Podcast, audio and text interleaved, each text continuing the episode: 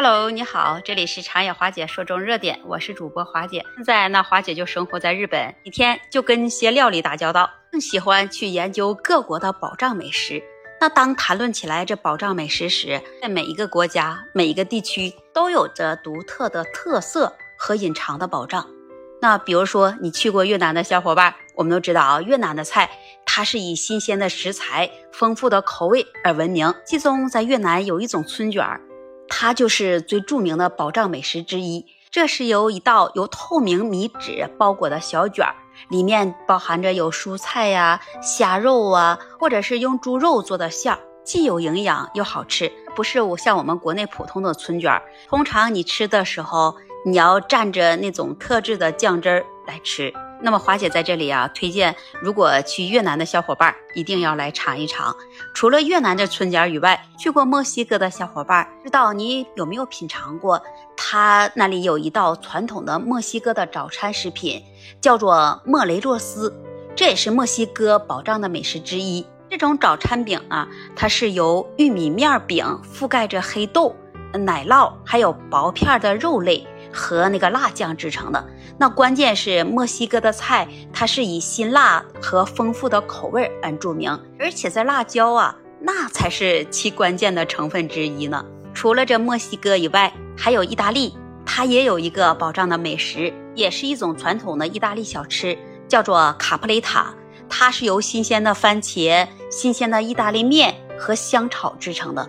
经过这烤箱的烘烤，形成了这美味金黄色的外皮。你看起来既有美观的外表，而且吃起来也让你回味无穷。那么，如果你要是来意大利旅游，那我们一定也要品尝品尝。除了这意大利的国家之外，那像我们最熟悉的泰国，泰国的菜它都是以这浓郁的香料和独特的口味而受到了全国的喜爱。在泰国，它有一种传统的泰式美食，就是泰式的绿咖喱。这是一道以椰奶还有咖喱酱，当你做的时候，里面再放上蔬菜、肉类，融合了辣、鲜、甜的复合口感。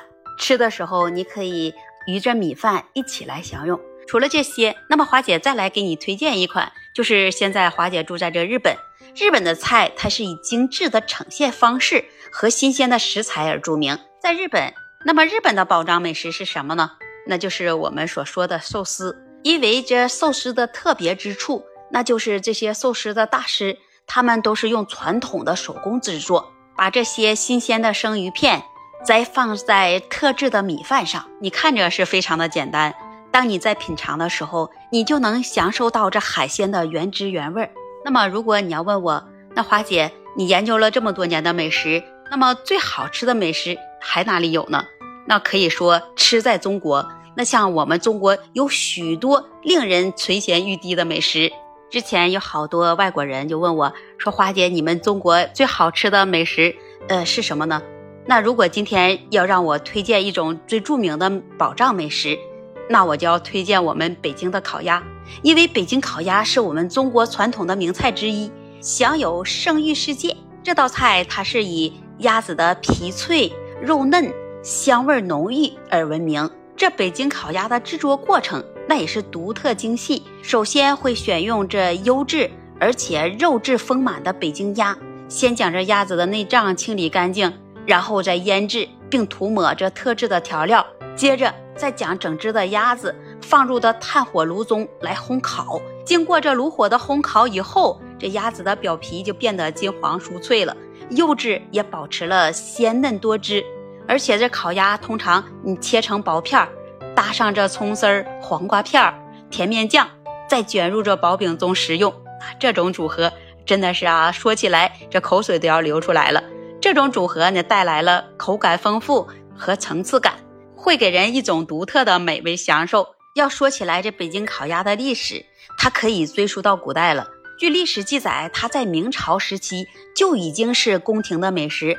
后来，这道美味逐渐就流传到了民间，也成为了这京城的特色的食物。如今，你可以在北京著名的烤鸭店，当你来到北京的时候，你可以去全聚德、瑞吉，在这些店铺里，你都能尝到这正宗的北京烤鸭。你们知道吗？这北京烤鸭它不仅仅是一道美食，它更是中国文化的一部分。它代表了中国烹饪的精髓和历史的传承。如果你来到中国，那尤其是北京，你一定要尝试一下这正宗的北京烤鸭，那绝对是一次让你难忘的美食体验。那么，华姐今天给你们分享了这么多的宝藏美食，这也只是世界各地宝藏美食的一小部分。无论你现在身在何处。那么都会有独特的保障美食等待你去发现和品尝。今天是不是一个保障美食大揭秘呢？你还知道哪些保障美食吗？欢迎把你的分享写在评论区，也期待你关注、订阅、点赞和分享。那这一期节目我们就聊到这里吧，我们下期节目再见。